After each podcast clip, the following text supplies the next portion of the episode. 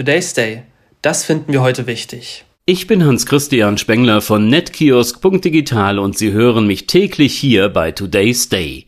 Wir haben unser Programm in den letzten beiden Wochen fast unmerklich ausgebaut. Erkunden Sie mit uns gemeinsam die Welt des Radios.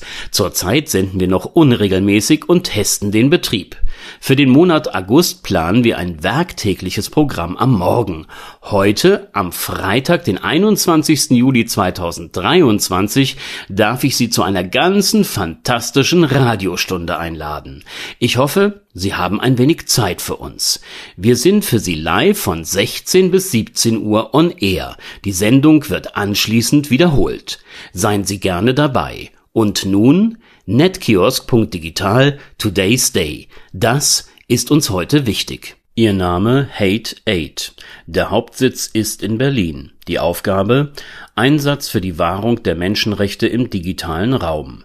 Die Bilanz des seit 2020 vom Bundesministerium der Justiz unterstützten Organisation mehr als 3300 von digitaler Gewalt Betroffene wurden im Rahmen der unterschiedlichen Beratungsangebote in ihren Anliegen unterstützt. Das Problem die bereits für die kommenden Jahre in Aussicht gestellten Finanzmittel (600.000 Euro pro Kalenderjahr) werden wohl aus Gründen der Haushaltskonsolidierung nicht mehr zur Verfügung stehen das trifft besonders den Bereich der Betroffenenberatung, welche Hate-Aid von diesem Geld finanziert. Die nicht mehr zur Verfügung stehende Unterstützung durch das Bundesministerium der Justiz wird nach Auskunft der Organisation dazu führen, dass die wichtige Beratungsarbeit massiv eingeschränkt werden muss, sofern die Entscheidung nicht revidiert wird oder andere Mittel generiert werden können ein Beispiel dafür, dass die Arbeit von Hate Aid bedeutsam ist, findet sich in einer gemeinsam mit der European Union of Jewish Students im Januar dieses Jahres auf den Weg gebrachten Klage gegen Twitter. Konkret ging es dabei um mehrere Fälle der Leugnung des Holocausts, antisemitische Verschwörungstheorien und Vernichtungsfantasien, die alle dort publik gemacht wurden. Gegen diese Posts hatte man Beschwerde eingereicht, die zu erwartende Löschung der Beiträge erfolgte allerdings nicht.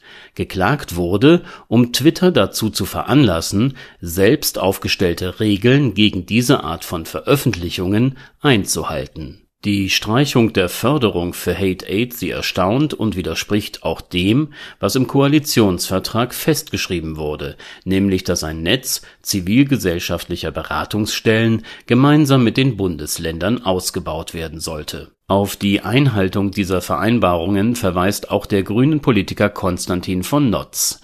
Der taz gegenüber äußerte er, dass zivilgesellschaftliche Akteure Verlässlichkeit bräuchten. Die Leichtigkeit, mit der im digitalen Raum Inhalte verbreitet werden, die entweder jeden Bezug zur Realität vermissen lassen oder die von Ausgrenzung und Hass gegenüber Individuen sowie sozialen Gruppen geprägt sind, sie ist erschreckend und häufig. Der Anteil der Bundesdeutschen, die bereits mit digitaler Hassrede konfrontiert waren, liegt nach einer an der Universität Leipzig durchgeführten Studie bei 24 Prozent. Derartige Posts und Kommentare müssen, wenn sie den Weg in die Öffentlichkeit gefunden haben, markiert, gelöscht und die verantwortlichen Autoren entsprechend der von ihnen verletzten Gesetze bestraft werden. Today's Day, ein Projekt von netkiosk.digital.